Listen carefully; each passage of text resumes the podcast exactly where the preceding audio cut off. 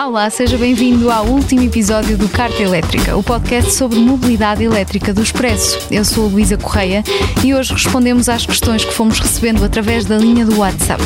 Algumas foram sendo respondidas ao longo dos outros seis episódios que gravámos e que o convido a ouvir. Falámos sobre carros elétricos e a experiência de condução, mas também da mobilidade sobre duas rodas. Falámos de baterias, de novas tecnologias, de ambiente, economia, do que serão as cidades do futuro e temos a agradecer a todos os que fizeram parte desta iniciativa e enriqueceram a conversa com perguntas e respostas. Hoje são nossos convidados Henrique Sanches, presidente da UVE, a Associação de Utilizadores de Veículos Elétricos, e Nuno Silva, diretor comercial da Volvo. Olá aos dois, bem-vindos e obrigado por estarem no Carta Elétrica. Vamos então recapitular aqui algumas questões, tentar ser concisos nas respostas, tanto quanto possível. Não vamos falar só sobre carros, mas começamos por aí, Nuno. Comprar um carro elétrico é mais difícil do que comprar um carro a combustão? Uh, boa tarde a todos, obrigado antes de mais pelo convite. Um, eu diria que comprar um carro elétrico hoje em dia é tão fácil como comprar um carro a combustão ou, ou a plug-in também. Uh, existem, obviamente, é uma série de constrangimentos que da parte do utilizador terá que avaliar muito bem se faz sentido para o seu dia a dia e para a sua vida particular e quer profissional se fará sentido realmente comprar um carro elétrico. Mas, portanto, hoje em dia temos todas as ferramentas e, portanto, produtos financeiros associados que é tão fácil de comprar um carro elétrico como qualquer outro combustível. Um dos fatores a ter em conta é a autonomia.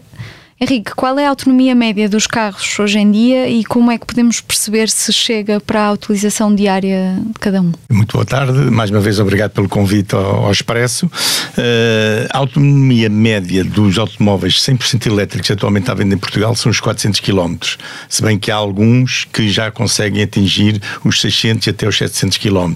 Obviamente em meio urbano, estes 600, 700 km, em autoestrada temos autonomias reais entre os 500 e os 550 quilómetros. Portanto, não há neste momento para um país como Portugal, que é um país pequeno, com distâncias relativamente pequenas entre o norte e o sul, o oeste e o oeste, este tipo de autonomia já é perfeitamente aceitável para o nosso país.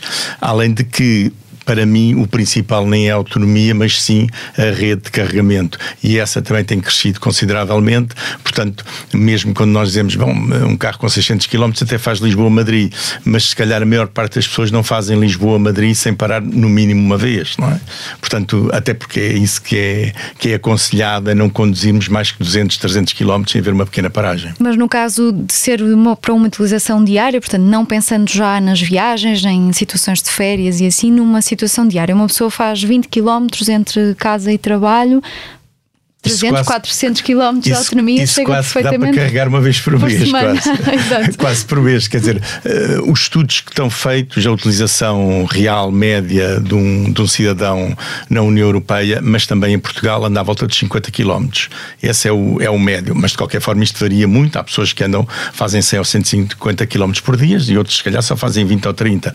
Mas com estas autonomias, um carro 100% elétrico já cumpre completamente todas as necessidades do dia a dia se pudermos carregar em casa ou no local de trabalho, então temos a vida muitíssimo facilitada, porque chegamos a casa, pomos o carro a carregar, como pomos a máquina de lavar louça ou de lavar roupa a partir das 10 da noite, temos uma tarifa bi-horária, ainda, ainda por cima é muito mais barato. Se pudermos carregar no local de, de, de trabalho, quando lá chegarmos, eh, pomos o carro a carregar. Não havendo essa possibilidade, nem em casa nem no local de trabalho, aí a rede pública de carregamento é fundamental. E já vamos falar mais sobre isso, Nuno. No caso de comprar um elétrico elétrico usado. Que cuidados uh, há a ter? Bom, ainda é uma experiência da nossa marca muito recente, porque nós lançámos o nosso primeiro carro 100% elétrico apenas no final de, do, do, ano passado e, portanto, as primeiras vendas que, que têm vindo a acontecer ainda não temos uma experiência muito, muito viva, digamos assim, muito madura que possamos ainda a dizer. Com qualquer das formas, é importante uh, ter algumas atenções, essencialmente com as manutenções. Portanto, hoje em dia, estes carros elétricos são, requerem uma tecnologia muito, muito de ponta e, portanto, o primeiro conselho aos utilizadores é que façam as revisões e os serviços preconizados nas marcas, na, na rede oficial Volvo, neste caso, uh, é o primeiro ponto. Depois também temos uma preocupação a nível das, das de garantias também. Portanto, a marca também preconiza dar 8 anos de garantia em todo o que diz respeito ao sistema elétrico elétrico e, portanto, eu diria que da parte do utilizador que tenha essa, tenha essa preocupação mais com o futuro é essencialmente a questão da, da, das baterias, uh, porque ainda não temos, portanto, uma. Uh, ainda é muito recente a nossa experiência. De qualquer forma, damos aqui uma segurança a todos os nossos clientes com todo um plano de oferta que damos a termos de serviço. Em relação a, aos fatores que pesam na decisão, o Henrique falava muito bem do local do carregamento e também da velocidade uh, que estará disponível. Pode falar-nos um bocadinho sobre isto? Ainda, ainda há muitas dúvidas sobre a velocidade de carregamento. Pronto, isto é assim: a rede normal de carregamento carrega até 22 kW de potência. É uma rede fundamentalmente para nós usarmos quando estamos em casa, a dormir, quando estamos no local de trabalho, com o carro eh, estacionado, ou quando vamos a um centro comercial, a um hipermercado, a um, a um cinema, a um concerto, a um restaurante, escolher sempre uh, uma, local, uma localização onde possamos carregar e aí o carregamento pode demorar uma hora, uma hora e meia, duas horas, não há problema, porque eu estou a fazer, no caso de dormir, até estou, a, estou bastante mais tempo sem uh, ocupado, digamos assim, a, a descansar. No caso de um um cinema, de um teatro, de uma praia, de um hipermercado, onde eu posso estar uma hora, uma hora e meia, 45 minutos, pois esse tempo é aproveitado para carregar o carro. Eu não tenho que ter o carro permanentemente carregado a 100%, nem o devo ter. Nós aconselhamos que os carros estejam carregados entre os 20% e 80% para a bateria ter mais saúde e ter uma, um, um prolongamento da sua vida útil eh, e só mesmo em viagens é que nós aconselhamos a que seja carregado o carro até 100%. Portanto, eh, é carregarmos o carro sempre quando estamos a fazer outra coisa qualquer, e isso é o fundamental. Uh, depois, na rede de carregamento rápido, que essa existe tanto nas cidades como nas estradas e autoestradas, a norma em Portugal tem sido os 50 kW, a esmagadora maioria dos postos são de 50 kW, mas já existem bastantes a 100 kW e a 150 e até alguns a 350 kW, são os chamados ultra rápidos. Pronto, isso são de facto postos de carregamento para as viagens aonde ou o particular em lazer ou as frotas das empresas necessitam de não perder demasiado tempo a carregar os seus veículos. E, portanto, é fundamental que esta rede super rápida e ultra rápida existe e aumente em todo o território nacional, mas nas cidades é fundamental que esta rede de carregamento normal se expanda e quando dizemos nas cidades é nos grandes polos eh, de, como são os centros comerciais ou os grandes hipermercados. E isso vai fazer com que, por exemplo, quando decidimos comprar um carro elétrico não tenhamos aquele primeiro ponto que mencionou que era poder carregar em casa ou no trabalho. Portanto, é com o crescimento dessa rede pública que as pessoas que não tenham sítio para carregar em casa ou no trabalho possam também começar a aderir a este tipo de mobilidade. É, o grande receio das pessoas é esse: é, ah, mas eu não posso carregar em casa, nem no local de trabalho, depois onde é que eu carrego? Onde é que eu faço? Felizmente a eletricidade está distribuída em todo o país e, portanto, existe eletricidade em todo o país. Portanto, mesmo em viagem, quando não houver um carregador da rede pública de carregamento, existem centenas, para não dizer milhares de carregadores em hotéis, em restaurantes, em cafés, em pastelarias, em turismos rurais, em turismos de habitação, que podem ser usados nas nossas viagens de lazer ou nas nossas viagens profissionais. Nisto quer dizer que uh, os utilizadores acham que são poucos, mas no fundo não há, não há muita falta de carregadores na via pública. Isto é um mito? Uh, sim, ainda acho que é um mito, mas qualquer das formas já existem informações. Portugal é o quarto país da zona euro que mais tem postos de carregamento para cada 100 km. Inclusive, um levantamento que eu fiz em agosto do ano passado, havia cerca de 145 mil carregadores em Portugal continental. Portanto, o que é significativo um bocadinho para desmistificar essa dúvida que o utilizador pode ter quando compra um carro elétrico. Também sobre os carregadores os da, da, Tesla, os superchargers, também já existem em Portugal 78 e inclusive estes carregadores, quase certeza que a informação que eu estou a dar é correta, já aceitam carregar carros mesmo que sejam de outras marcas sem ser da Tesla. Por acaso e... ainda não é correto, isso é um projeto piloto que só existe na Holanda, só há 10 estações da Tesla que estão num projeto piloto na Holanda e que já estão abertas a todas as marcas. Eu pessoalmente também creio que a Tesla vai abrir a sua rede de supercarregadores universalmente realmente à generalidade das marcas. Certamente que deverá abrir eh, caso os números Sim, assim existe, exatamente. não é? Mas, portanto, eu diria que é um bocadinho ainda um mito essa questão que as pessoas têm, que receio que não existem assim tantos carregadores, mas quando, eh, com os números eh, que conhecemos à data de hoje, é um bocadinho desmistificada esta questão. Posso, posso só dizer alguma coisa? Uh, nós aqui há coisa de um mês, um mês e meio, a associação visitou a sede da Mobier e pudemos ver online, uh, num dashboard que eles têm, a utilização da rede a nível nacional, Portugal continental neste caso. E eu posso lhe dizer que enquanto lá estivemos, a rede nunca teve a ser usada mais que 15 a 6% da totalidade de, da, da rede e o pico alguma vez atingido de utilização da rede foram os 25%. O que é que isto quer dizer? Que na totalidade da rede pública de carregamento, eh, só uma vez se atingiu um quarto da ocupação real da rede, portanto 75% não teve. É evidente que há congestionamento às vezes nas grandes áreas metropolitanas, Lisboa e Porto, mas depois temos carregadores, sei lá, em Estremoz, ou em Porto Alegre, ou Freire de Espada à Cinta, que não não tem uma utilização tão, tão grande. Mas de facto a rede neste momento ainda falta, é preciso mais capilaridade, é preciso mais potência para que a velocidade de carregamento seja inferior, mas neste momento está perfeitamente dimensionada para o parque automóvel que temos. Porque falava há pouco da, da saúde das baterias, uh, um carregamento mais rápido danifica mais uh, Como é que eu posso dizer? Bom, houve aqui, por exemplo, um caso em, em Lisboa em que um, um motorista TVDE, uh, num carro 100% elétrico, dava 3, 4, 5 carregamentos rápidos em em 24 horas ao carro. E é evidente que isso provocou uma degradação uh, maior da bateria. Uh, estas baterias não estão, fe estão, feitas para suportar um determinado número de ciclos a potências relativamente baixas.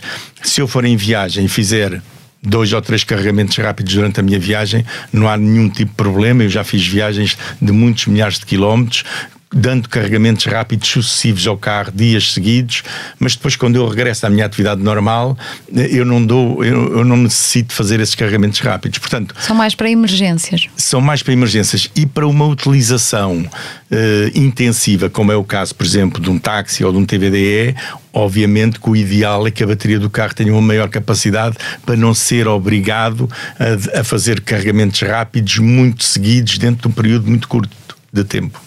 E sobre os carregamentos levantou-se uma polémica sobre o preço. Falamos dela no episódio sobre economia. De forma geral, carregar o carro em casa será sempre mais barato, certo, Nuno? Sem dúvida, de acordo até com uh, umas contas que uma pessoa da EDP apresentou até aqui num dos programas passados, onde eu também vim fazer uma entrevista, foi dito que, um carregamento para cerca de 100 km uh, de autonomia em casa custaria cerca de 1,5€, 2 euros, com uma tarifa normal de biorária.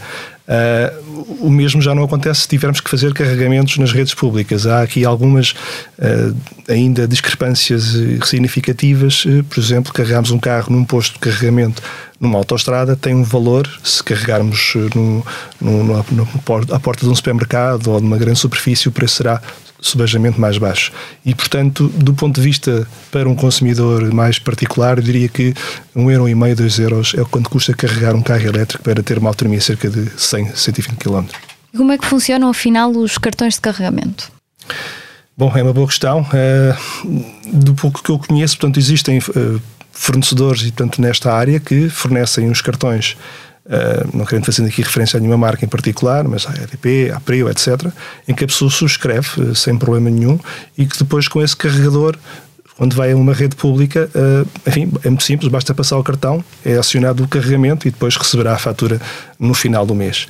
Existem também já hoje em dia algumas plataformas digitais que uh, nem é preciso sequer esse cartão de algum fornecedor de energia, basta associar um cartão de crédito um, e, portanto, a pessoa consegue desbloquear e, portanto, carregar o carro em qualquer posto de carregamento. Portanto, até nesse aspecto, os carregamentos estão muito mais facilitados hoje em dia do que estavam, obviamente, há uns anos atrás e, pela via digital, a nossa percepção é que será também cada vez mais user-friendly para, para, para esses utilizadores. Uma pessoa que viva num condomínio, Henrique, como é que pode agir?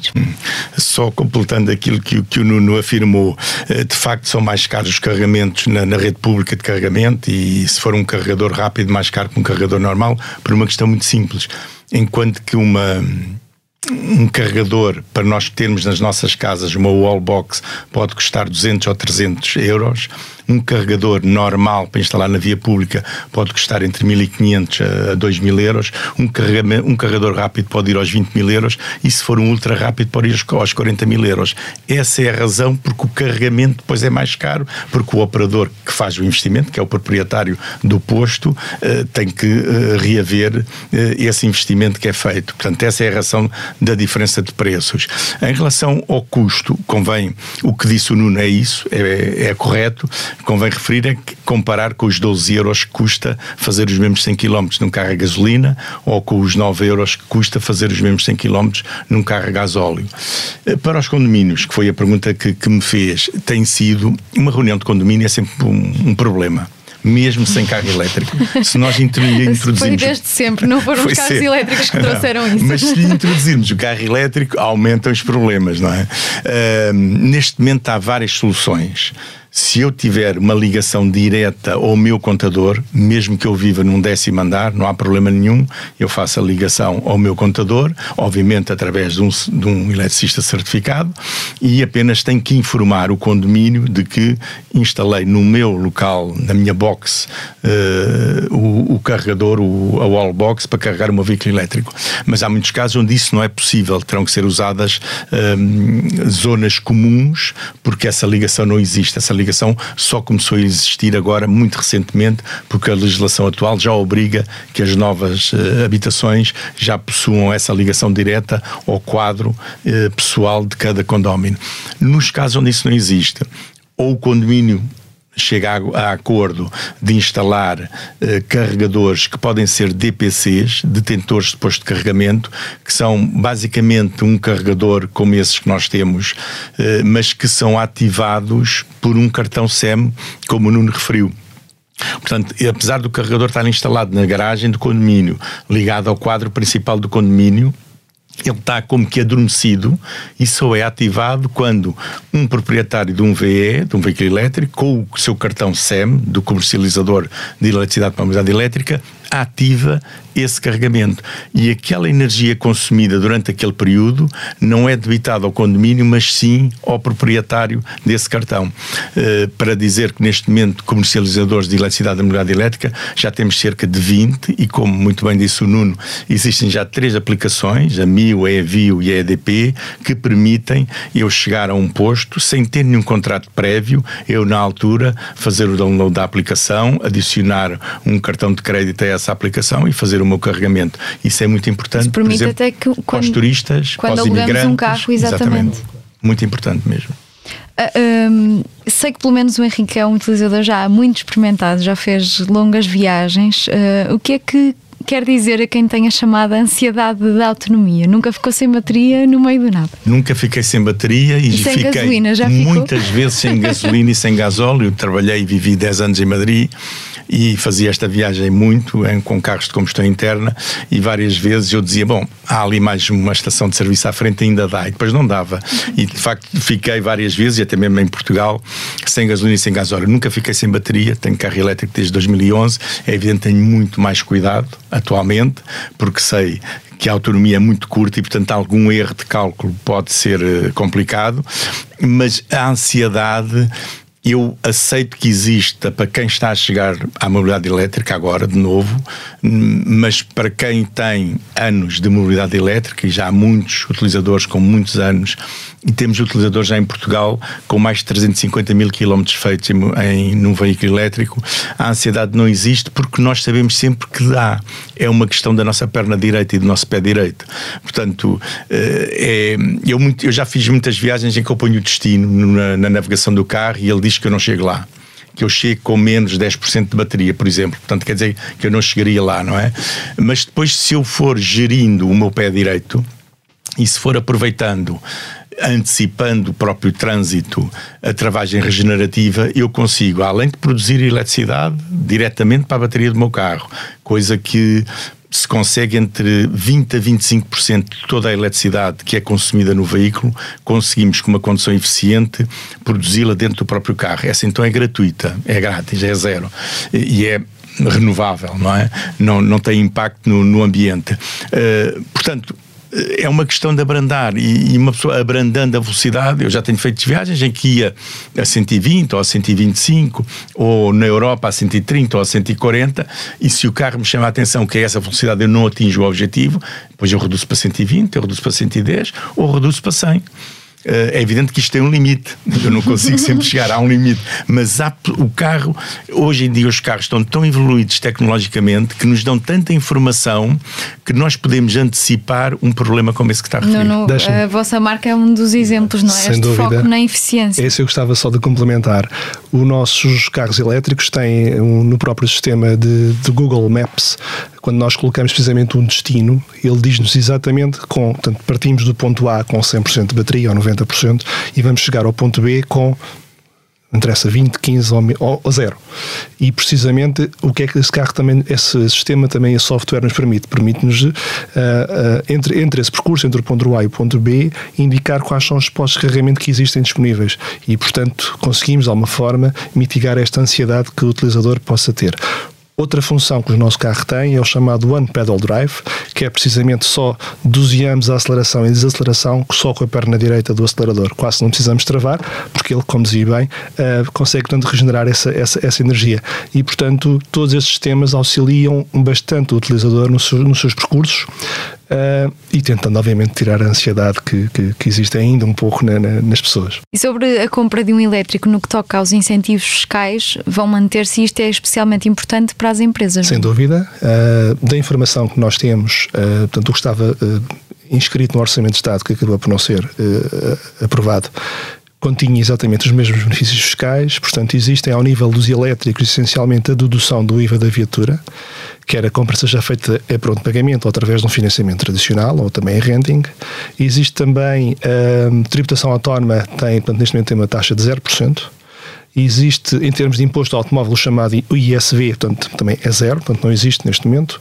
E uh, em algumas cidades, nomeadamente em Lisboa, também o estacionamento, o IUC também, imposto anual, também é zero, é gratuito por enquanto. E o, em algumas cidades, nomeadamente em Lisboa, o estacionamento também é, portanto, é gratuito, portanto, não se paga nada. Portanto, da parte das empresas, claramente há inúmeras vantagens fiscais para adquirirem um carro elétrico quando comparado com os outros incentivos que existem para as outras motorizações. E, portanto, acreditamos que sim, eh, a continuar esta, estes, estes, incentivos vão claramente eh, majorar e, portanto, ajudar a que o veículo elétrico tenha cada vez mais presença no nosso mercado automóvel. Uma das perguntas que recebemos diz respeito aos chamados superchargers da Tesla eh, e o utilizador perguntava porque é que há tão poucos. É mesmo assim, Henrique? Bom, vamos lá ver, não há assim tão poucos. O que acontece com os supercarregadores da Tesla, neste momento há 10 localizações em Portugal, eh, com 106 eh, stalls, carregadores, supercarregadores instalados. Desses 106, só 86 e em 8 localizações é que estão de facto ligados e a funcionar e qualquer proprietário do veículo Tesla pode lá ir carregar. O que é que acontece com os outros dois uh, estações de supercarregamento da Tesla? As localizações serão As duas 20... localizações são Matosinhos e Castelo Branco, portanto estão perfeitamente finalizadas, estão prontas para, para abrir, mas precisam de algo que em Portugal que se chama a certificação da Direção-Geral de Energia e Geologia. E esses espaços onde a Tesla instalou o, os seus supercarregadores são espaços foram licenciados como espaços privados de acesso público. E a Tesla já sabia, porque hum, nos outros espaços que existem, alguns são de facto espaços privados de acesso privado, e portanto a Tesla abre o que quer, quando quer, e a certificação é apenas em termos de segurança e não, não tem que obedecer ao regulamento da mobilidade elétrica que existe em Portugal. Portanto, a DGEG é a única coisa que faz, mas isso em qualquer em qualquer computador, em qualquer carregador que seja instalado, é verificar se estão cumpridas as, as condições todas uh, de segurança para ser certificado.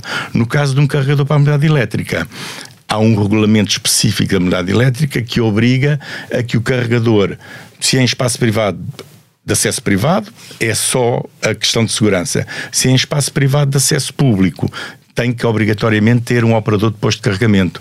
Uh, a Associação de Utilizadores de Veículos Elétricos, perante esta situação que já se arrasta há demasiados meses, Só não querendo interromper, operador de posto de carregamento que a Tesla não é. Não é, que a Tesla não é em Portugal.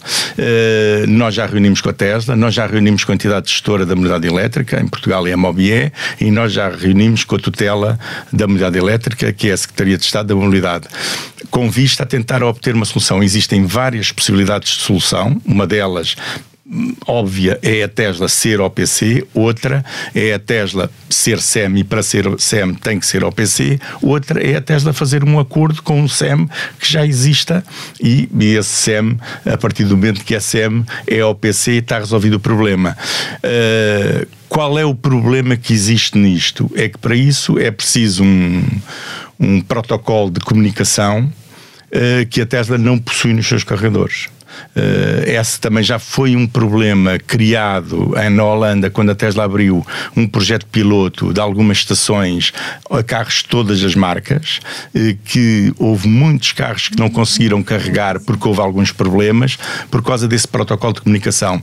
Portanto, pessoalmente não, não tenho que dar opinião sobre o que, é que a Tesla deve ou não deve fazer. Agora, sei como português, como utilizador de veículo elétrico e como presidente da Associação de Utilizadores de Veículos Elétricos, que uh, os operadores de ponto de carregamento ou os comercializadores de eletricidade para a moeda elétrica têm que cumprir a legislação que está em vigor. Uh, e a partir daí não há nenhum problema, a Tesla pode abrir a quantidade de supercarregadores que queira. Está em curso um, negociações entre a Tesla e a tutela e a, e a para que aqueles estações que já estavam em funcionamento sejam regularizadas, chamemos assim. Portanto, não é aceitável que se abram novas nas mesmas condições, não é? Quando falava do, dos carregadores em espaço privado, de acesso privado, estamos a falar de que tipo de, de Posso espaços? dizer que há várias estações dessas, algumas da Tesla, por exemplo, Monte Moro Novo, Alcantarilha, eh, Guarda, Fátima, são instalações que estão dentro de um hotel e, portanto, é um espaço privado de acesso privado.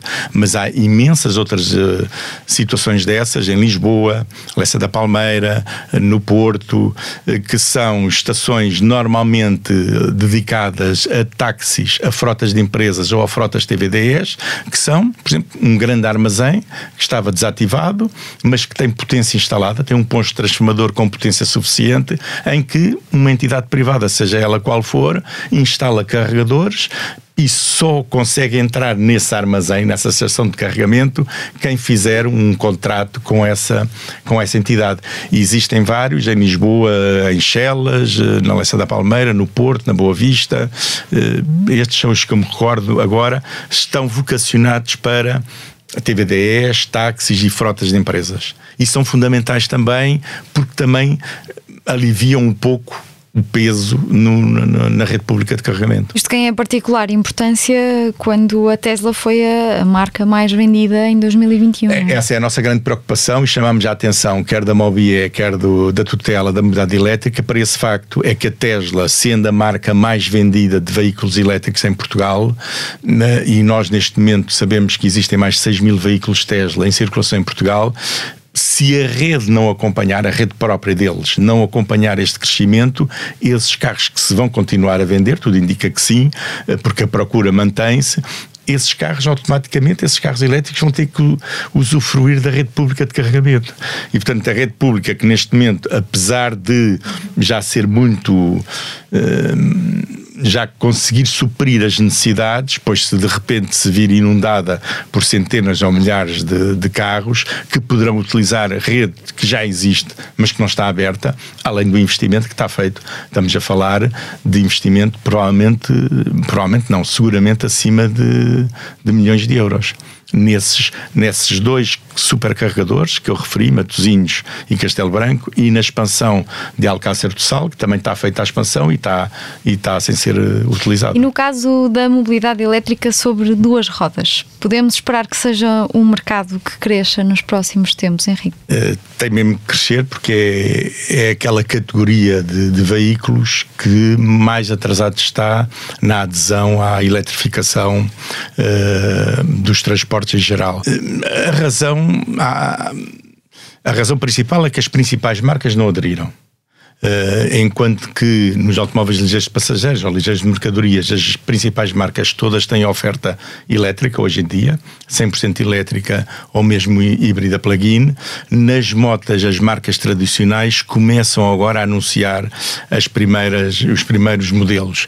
E o que existiam eram marcas que nunca ninguém tinha ouvido falar, a Zero, a Enérgica, uh, enfim, uh, enquanto que nos carros também havia uma marca que nunca ninguém tinha ouvido falar, que era a Tesla, mas que chegou e impôs com uma violência muito grande perante a indústria automóvel mundial.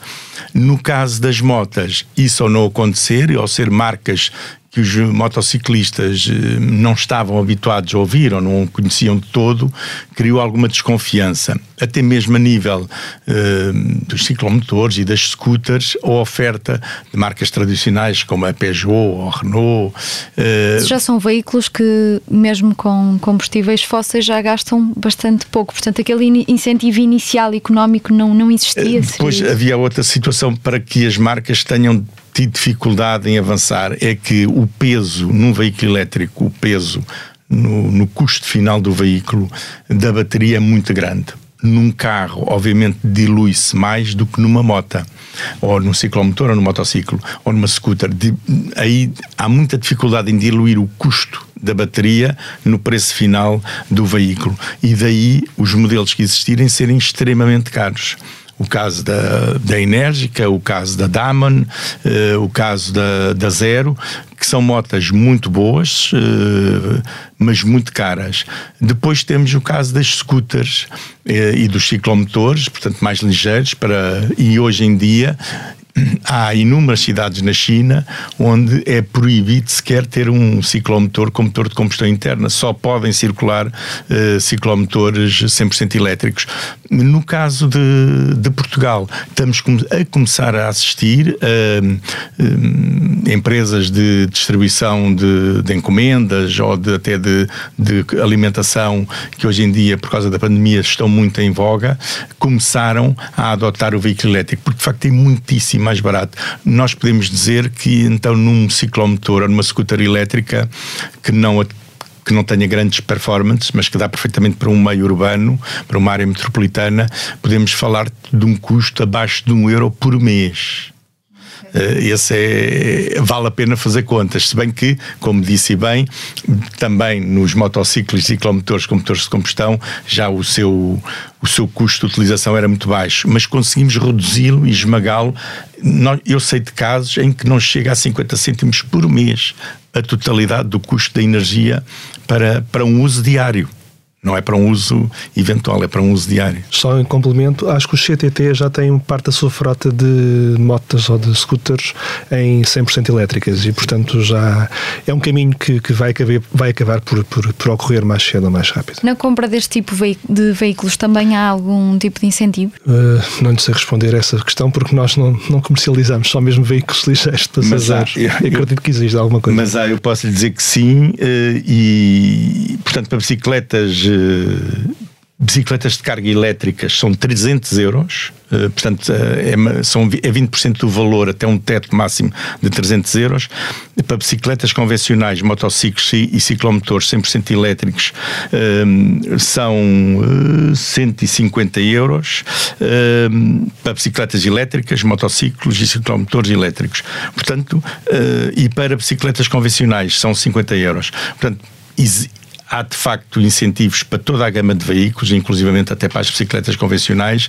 A importância destes incentivos e destas políticas públicas é, é que de facto permitirem, por exemplo, estão contemplados os quadriciclos e e os triciclos elétricos. As pessoas acham muito estranho o que é isso de um quadriciclo ou de um triciclo elétrico. É muito simples, são os milhares de tuk-tuks que existem um, um pouco por todo o país e como eles funcionam fundamentalmente nos centros das grandes cidades, é fundamental e urgente que sejam todos eletrificados.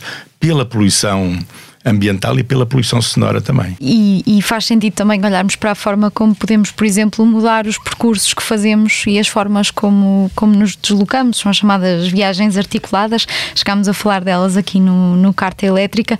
Uma ajuda elétrica nas bicicletas pode aumentar as possibilidades, por exemplo. Sim, eu diria que eh, hoje em dia começa-se a pensar também muito na mobilidade e, portanto, no, no, no sharing de, de, algum tipo de, de, de mobilidade e, portanto, há marcas e construtores que proporcionam além, portanto, deste, desta mobilidade de, de veículos, também combinam com uh, mobilidades de scooters e de bicicletas, até de transportes públicos. Portanto, existe na Europa e até nos Estados Unidos já algumas marcas que estão a enverdar por este tipo de soluções, uh, digamos, de, de mobilidade uh, 360, digamos assim, onde o caminho é claramente este. Portanto, nós também, a nossa, a nossa visão é que este é claramente o futuro. Porque a mobilidade elétrica vai ser importante e determinante também para o combate às alterações climáticas eh, que nós todos os dias nos apercebemos que estão aí estão aí cada vez com maior incidência e cada vez com efeitos mais devastadores para o nosso planeta, podendo inclusive pôr em causa a continuação da, das condições de vida da espécie humana neste planeta. Uh, daí ser muito importante, não, se nós mudássemos os carros todos para carros elétricos, resolvimos o problema da poluição nas cidades e nada mais. A ocupação de espaço público, a mobilidade, o trânsito não ficava resolvido, nem a produção daquele tipo de veículo. Portanto, é necessário que nós, humanos, também alteremos as nossas formas de mobilidade, quer fazendo o que o Nuno também referiu, quer também usando algo que a pandemia veio por um travão, que é a partilha, uh, portanto, a partilha do automóvel elétrico, a partilha da moto elétrica. Uh, há sistemas de partilha, estavam a ser lançados a partir de 2019, 2020, em toda a Europa e em todo o mundo, e houve um retrocesso porque as pessoas, pronto, como é partilhar um equipamento que outra pessoa antes usou, neste momento há alguma retração. Eu estou convencido quando uh, a questão da pandemia estiver controlada, que um dia estará seguramente, uh, esse tipo de sistemas de partilha de veículos ou até dos veículos autónomos que nós chamamos e que nos vêm buscar à porta de nossa casa e que poderão levar os nossos filhos a uma escola, depois deixar-me a mim no meu emprego e a minha mulher se calhar no outro emprego e é o mesmo veículo que faz tudo e a seguir não fica parado. Vai buscar outra pessoa a outro sítio qualquer e transportá-la para outro ponto qualquer. Portanto, a mobilidade elétrica, a conectividade, a eletrificação dos veículos, os, os automatismos que esses veículos trouxeram e o 5G, que vai ser muito importante e Portugal está muito atrasado nessa área, porque o 5G vai permitir que todas todos estes sistemas se interliguem e consigam funcionar em pleno, vão transformar completamente e radicalmente as nossas cidades, a nossa forma de nos eh, deslocarmos de um ponto para o outro em muito pouco tempo. É, os carros elétricos são, são o futuro dos carros, mas o futuro das cidades não, não tem de passar apenas pelos carros. Obrigada aos dois pela conversa e boas viagens. É assim que terminamos o último episódio do Carta Elétrica. Foram sete em que falámos sobre os desafios e as tendências da mobilidade elétrica. É sem dúvida um tema a que a sociedade vai estar cada vez mais atenta. Tentámos esclarecer mitos e debater com especialistas o que será a transição na mobilidade com foco na sustentabilidade. Pode ouvir todos os episódios deste podcast nas plataformas habituais e consultar toda a informação em expresso.pt.